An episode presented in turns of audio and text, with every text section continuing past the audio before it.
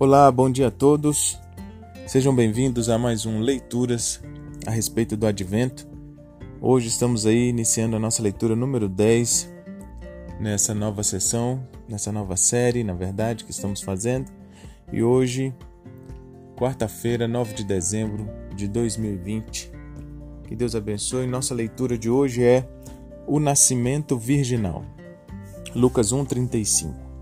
O Espírito Santo virá sobre você e o poder do Altíssimo a cobrirá com a sua sombra. Assim, aquele que há de nascer será chamado Santo, Filho de Deus. A expressão nascimento virginal não é totalmente correta, pois sugere que algo extraordinário aconteceu no nascimento de Jesus. Entretanto, seu nascimento foi um acontecimento normal e natural.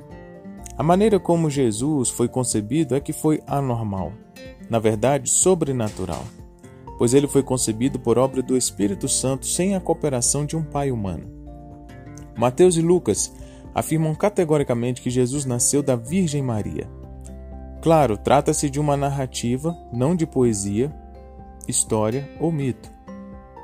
Por que então não encontramos nada sobre isso nos evangelhos de Marcos e João?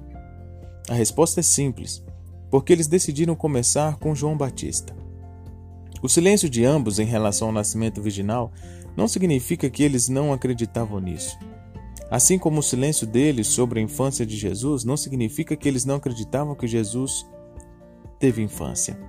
O que devemos levar em conta aqui é o fato de que os dois únicos evangelistas que registraram o nascimento de Jesus declaram que ele nasceu de uma virgem. Passemos agora da historicidade do nascimento virginal para o seu significado.